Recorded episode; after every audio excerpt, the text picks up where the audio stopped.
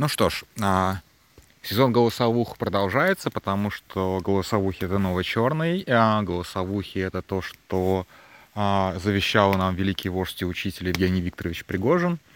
Да, а, продлит Аллах его годы в Беларуси. А, а, я сижу, эти потрескивания странные, это потому что я сижу у костра, а побулькивание это потому что у меня тут ручей рядом. Наверное, побулькивание даже и не слышно будет.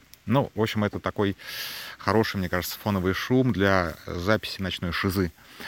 Так вот, о чем я хотел э, рассказать, э, что вчера у меня вообще выпало из фокуса внимания, потому что немножечко другие события, скажем так, были а, на переднем плане. И то, что я сегодня только догнал, это попытка некоторых людей, которые считают, что они политики, ну, назовем их политиками, потому что, в общем-то, дипломов политиков-то у нас нету.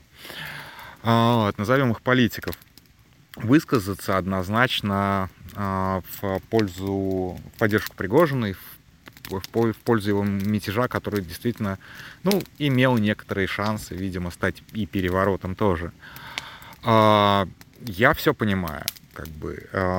У людей уже, как бы, годы идут, и, а ничего не меняется. Я сам, в общем-то, был против Путина с 99 -го года, и мне тогда было 17 или 18 лет. А эти-то ребята постарше. Нет, почему? Люб Соболь помладше меня, по-моему. Ну, не, неважно. Михаил Борисович постарше сильно. Вот. И нервишки не выдержали, и захотелось движа, да. И вот такое, такая позиция, я за любой движ, кроме голодовки.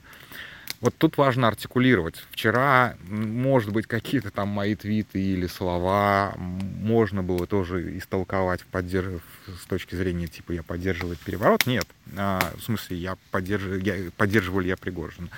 Нет.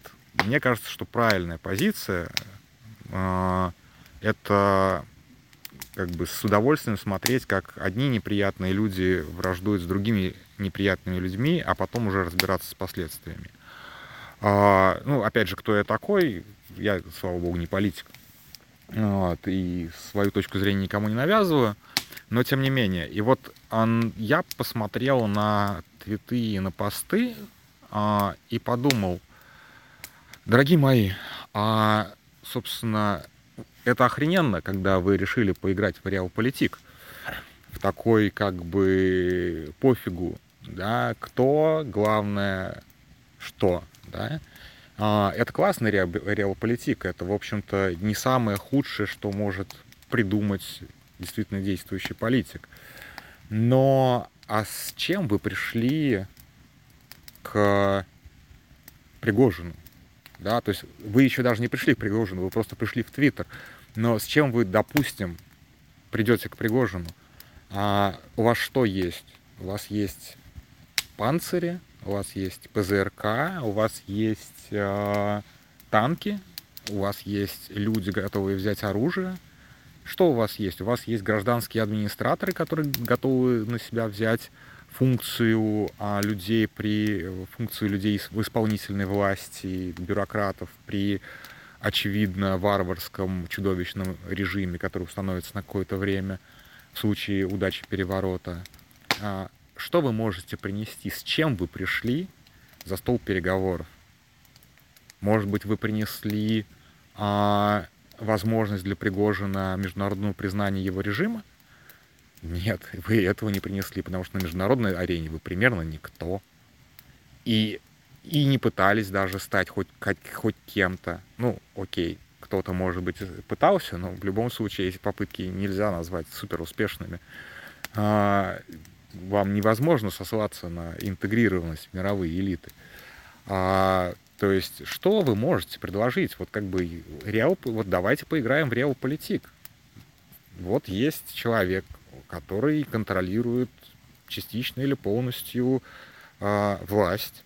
А, у него есть вооруженные головорезы для того, чтобы эту власть каким-то образом распространять на какие-то территории, пускай не сразу очень большие у него есть э, группа поддержки достаточно гласная. Что вы можете сделать? Что вы можете ему предложить? Не, не организовывать против него мирные гражданские протесты? Ну, давайте, насмешите, как бы. этим шантажом. Что вы можете сделать? Вы можете как бы вести твиттер-аккаунт, к сожалению. Да, давайте посмотрим правде в глаза. Тот протест, который делали вы, он никогда не, не, не подразумевал вооруженного противостояния, даже на уровне последних дней последнего Майдана. Не, так как бы наш протест, да, он всегда был подчеркнуто мирным, таким, не знаю, гандистским, гражданским но никогда мы не рассматривали даже для себя сценарий вооруженного переворота или поддержки вооруженного переворота. Но это глупость полная. Мы лишняя деталь в этом конструкторе в любом случае. Мы, в смысле, медиа, гражданское общество, не знаю, там, НКО, ну и политики, которые вот примерно на это ориентируются. Мы не нужны Евгению Викторовичу Пригожину вообще мы не нужны, естественно, Путину. И Путину не, не о чем с нами разговаривать. Мы не можем быть его союзниками против Пригожина, допустим, условно говоря. И мы не можем быть союзниками Пригожина против Путина. Мы просто не в этой картине. И что получается по итогу?